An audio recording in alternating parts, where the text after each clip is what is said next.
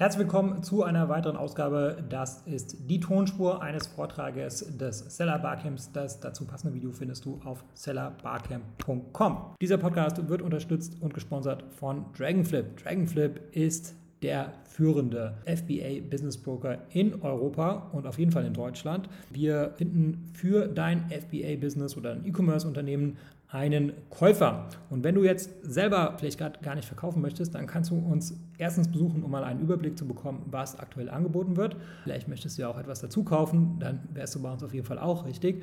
Außerdem haben wir einen Unternehmenswertberechner auf der Seite und eine Scorecard entwickelt. Und mit dieser Hilfe kannst du dann recht unkompliziert zumindest eine grobe Einschätzung bekommen, was dein Business wert ist oder was du tun müsstest, um dein Business noch wertvoller zu machen. Den Link dazu findest du in der Beschreibung. Und das war's zur Einführung. Viel Spaß mit dem Vortrag. Herzlich willkommen beim Online-Seller Barcamp 2020. Mein Name ist Thorsten Klessen und ich möchte euch in der Session ein paar Ansätze liefern, wie ihr nachhaltig ein wertvolles Unternehmen aufbauen könnt. Da wir nur 10 Minuten Zeit haben, würde ich sagen, geben wir mal Gas. Kurz zum Inhalt. Wir haben die Themen Get Rich Quick, Einkommensquelle Börse Unternehmen und wie kann ich den Wert meines Unternehmens beeinflussen. Starten wir mit Get Rich Quick. Es kann funktionieren, es ist allerdings selten nachhaltig. Und warum? Relativ einfach. Wir haben sehr, sehr starke Abhängigkeiten, einmal vom Glück und vom Riecher des Unternehmers bzw. der Unternehmerin. Also ich habe die Frau nicht vergessen, aber ich werde in den nächsten Worten nur noch vom Unternehmer sprechen. Ja, was haben wir denn da für Beispiele gehabt? Es war 2017 der Fidget Spinner, da war es relativ einfach. Wenn ihr früh genug den Trend erkannt habt, wenn ihr richtig eingekauft habt, dann werdet ihr wahrscheinlich ziemlich viel Geld gemacht haben, beziehungsweise die anderen haben viel Geld gemacht. Aber es ist so, heute kauft kein Mensch mehr Fidget Spinner und ja, es ist einfach kein nachhaltiges Produkt gewesen. Wer Glück hat, hat Geld gemacht. Aktuelles Beispiel natürlich die Masken, ganz groß in Mode. Wer da einen Keller voll hatte oder ähnliches, der konnte richtig viel Geld machen, bevor Amazon gesperrt hat oder auch andere ähm, Plattformen und die Preise sind jetzt da im freien Fall. Also dieser Markt ist auch nicht wirklich nachhaltig, zumindest nicht zu den Konditionen, dass man damit wirklich reich werden kann.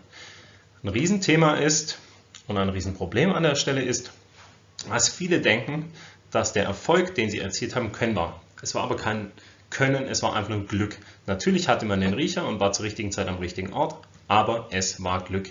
Kein Mensch sagt, dass das nächstes Jahr nochmal passiert, in zwei Jahren, in fünf Jahren oder in zehn Jahren. Also nicht wirklich nachhaltig. Was haben wir damit erreicht? Wir haben die Ampel auf grün beim Geldverdienen, weil wir haben definitiv Geld verdient. Aber die Ampel auf rot ist beim Thema Unternehmenswertentwicklung. Dann haben wir Einkommensquelle versus Unternehmen.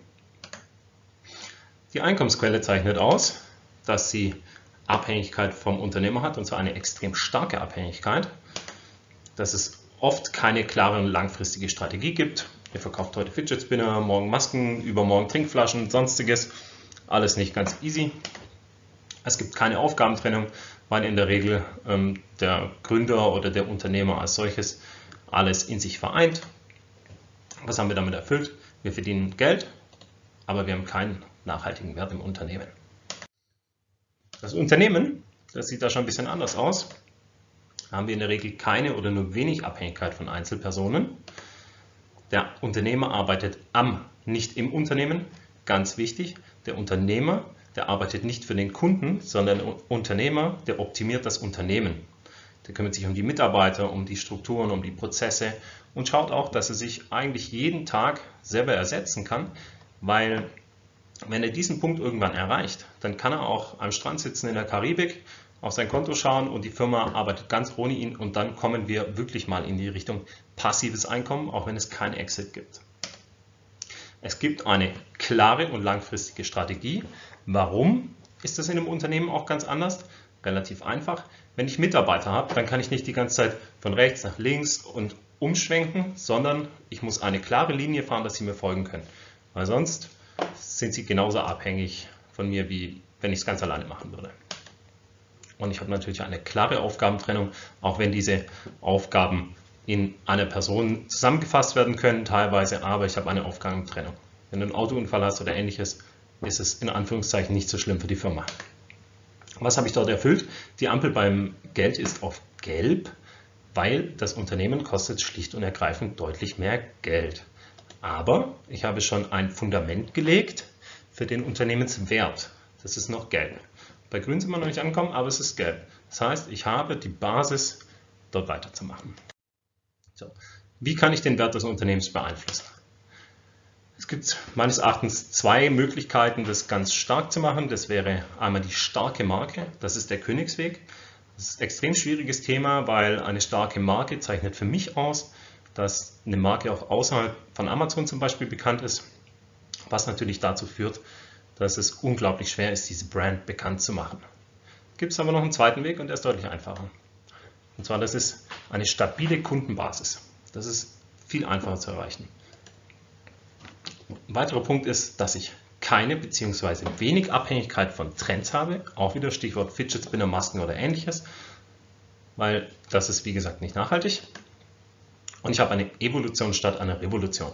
Das heißt, ich entwickle ein Produkt weiter, weiter, ich verbessere es, ich habe neues Add-ons oder ähnliches, aber ich bewege mich innerhalb desselben Korridors. Und wie gesagt, die klare und langfristige Strategie, auch für Investoren, sehr wichtig und die Aufgabentrennung auch wieder Abhängigkeit. So, wenn ihr tollen Input zum Thema Brandbuilding haben wollt, dann empfehle ich euch die Session von Bernhard Rauscher. Der macht immer super, super tollen Content, hat auch einen Podcast und ähnliches. Geht einfach mal auf brandonaut.de. Dort könnt ihr euch das alles anschauen und ich empfehle wirklich jedem die Session. Ist ein cooler Typ und der hat richtig Ahnung. Jetzt stellt sich natürlich die Frage, wie kann ich eine stabile Kundenbasis erzeugen? Ja, das geht deutlich einfacher und zwar durch eine clevere oder nachhaltige Produktauswahl. Was zeichnet ein nachhaltiges Produkt aus? Also ganz wichtig, nachhaltig ist hier im Sinne von wirtschaftlich nachhaltig und nicht von öko oder ähnlichem gemeint. Es gibt meines Erachtens auch wieder zwei Möglichkeiten. Zum einen bietet es unglaublich viele Erweiterungsmöglichkeiten, wie zum Beispiel Lego. Da muss ich innerhalb dieses Systems bleiben, um dort immer weiterzukommen. Oder man benötigt es immer wieder. Das machen ja ganz viele große Unternehmen schon lange so. Stichwort äh, Tintenpatronen oder ähnliches. HP verdient ja an Druckern auch kein Geld, sondern eigentlich nur an den Tintenpatronen und das über die vielen Jahre. Da kommt am meisten Geld bei rüber. Was leider auch sehr, sehr viele Leute vergessen im Amazon-Umfeld ist der Customer Lifetime Value, weil für jeden Online-Shop ist das die Standard-Messgröße, ohne die er überhaupt gar keine Kunden gewinnen könnte. Allerdings sind bei Amazon die Kunden ja schon da. Der durchschnittliche CLV entspricht bei den meisten FBA-Sellern einer Bestellung von einem Artikel. Ein normaler Online-Shop könnte so nie funktionieren, außer er würde extrem hochpreisige Themen verkaufen. Ja, geht das bei Amazon überhaupt? Ich sage ganz klar ja. Es kann ein relativ hoher Customer Lifetime Value erzeugt werden. Da möchte ich euch jetzt gleich mal ein Beispiel dazu nehmen. Ich habe ein relativ bekanntes Beispiel gewählt. Das ist die Firma Snox, gegründet von Johannes Kliesch. Und die sind da recht gut unterwegs oder eigentlich sehr, sehr gut unterwegs, weil sie haben es geschafft, aus einem guten Produkt sogar eine Marke zu kreieren, die von Amazon aus gestartet ist und die quasi den Königsweg über das Produkt bestreiten. Was ist dort gegeben? Wir haben zum einen haben wir ähm, die Ampel auf grün beim Geld, weil die verdienen mit Sicherheit Geld. Und zum anderen haben wir einen Unternehmenswert. Dazu ein kleines Rechenbeispiel. Ich habe ein paar Annahmen zu Snox getroffen. Ähm, ich habe kürzlich gelesen, bei LinkedIn hat der Johannes ähm, geschrieben, dass sie einen Umsatz von 10 Millionen Euro machen. Ähm, ich empfehle euch übrigens auf jeden Fall dem zu folgen, weil der teilt ziemlich viele Insights auf LinkedIn, also sehr, sehr interessant. Der AOV, also die durchschnittliche Warenkorbgröße, die wird jetzt mal auf 20 Euro gesetzt. Das sollte in etwa bei dem Sortiment hinkommen. Daraus kommen dann 500.000 Bestellungen im Jahr. Meine Annahme ist, dass ein zufriedener Kunde einmal im Jahr bestellt. Weil der braucht neue Socken, der braucht eine neue Boxershort, der braucht neue Unterhemden, ähnliches. Also ein zufriedener Kunde bestellt einmal im Jahr. Könnte sogar öfter sein, aber ich habe das jetzt mal so gesetzt. Die Wiederkäuferquote, also die Menschen, die einmal im Jahr bestellen oder mehrfach im Jahr bestellen. Die haben jetzt mal auf 20% gesetzt, ist wahrscheinlich auch sogar noch höher und ein Stückdeckungsbeitrag unterm Strich von 25%. Soweit so gut, aber was heißt das? Ich habe zwar den Basisumsatz bzw. das Grundrauschen berechnet und habe mal den Tag genommen. Ich habe pro Tag 1370 Bestellungen mit 275 Wiederkäufern. Das sind 5500 Euro Umsatz pro Tag mit Wiederkäufern. Das entspricht einem täglichen Deckungsbeitrag in Höhe von 1375 Euro. Das heißt, die verdienen 1375 Euro am Tag ohne Werbung, nur durch ein gutes Produkt. Und das ist doch richtig toll. Die Kosten sinken und der Umsatz ist planbar. Am Ende des Jahres kommt dort ein Deckungsbeitrag in Höhe von etwa 500.000 Euro raus, was in der Unternehmensgröße dazu reichen sollte, zum einen die Personalkosten zu decken, weil die doch jetzt ja nicht mehr ganz klein sind, aber zum anderen auch dafür sorgen sollte, dass es natürlich planbar ist für Investoren und dass es für die ja, deutlich mehr Wert gibt. Was bedeutet das denn für meinen Wert? Zum einen habe ich natürlich einen deutlich stabileren Umsatz, der bietet mir Sicherheit für Investoren. Investoren lieben das ganze Thema dann. Ich habe oft deutlich mehr Synergieeffekte bei der Eingliederung, weil die durch ihren engen Produktfokus, sie sind bei Fast Fashion, sind sie drin, ähm, natürlich sehr standardisiert sind. Und wer dort mal bestellt hat, der weiß einfach, dass sie sehr gute Prozesse haben und es lässt sich sehr gut adaptieren. Dann haben wir eine deutlich bessere Skalierbarkeit, andere Märkte, Ausbau Marketing, ähnliches. Ganz wichtiger Punkt noch, für Investoren ist auch sehr, sehr wichtig, wenn sie sagen, ich gebe hier vorne 10.000 Euro rein und hinten kommen 100.000 Euro raus, dass das funktioniert. Weil oft ist es so, dass die Gründer das einfach nicht leisten können, weil sie schlicht und ergreifend nicht liquide genug sind. Aber Investoren können das Ganze machen. Daraus folgt eine deutlich höhere Bewertung. Also haben wir erfüllt, wir haben einen Unternehmenswert und wir haben ein Unternehmen aufgebaut, wir haben Geld verdient und wie gesagt den Wert geschaffen. So, jetzt sind wir schon am Ende. Ich habe mal wieder ein bisschen überzogen, tut mir leid. Aber noch ganz kurze Info. Ein paar Goodies und hilfreiche Infos. Ihr könnt zwei Monate Sellerboard kostenlos testen mit diesem Link. Wie gesagt, schaut euch beim Bernhard Rauscher die Session an und geht auf brandonote.de. Wenn dir meine Gedanken und Ideen gefallen haben und du künftig bei diesen Themen up to date bleiben möchtest, dann kannst du dich gerne hier in meine Liste eintragen. So.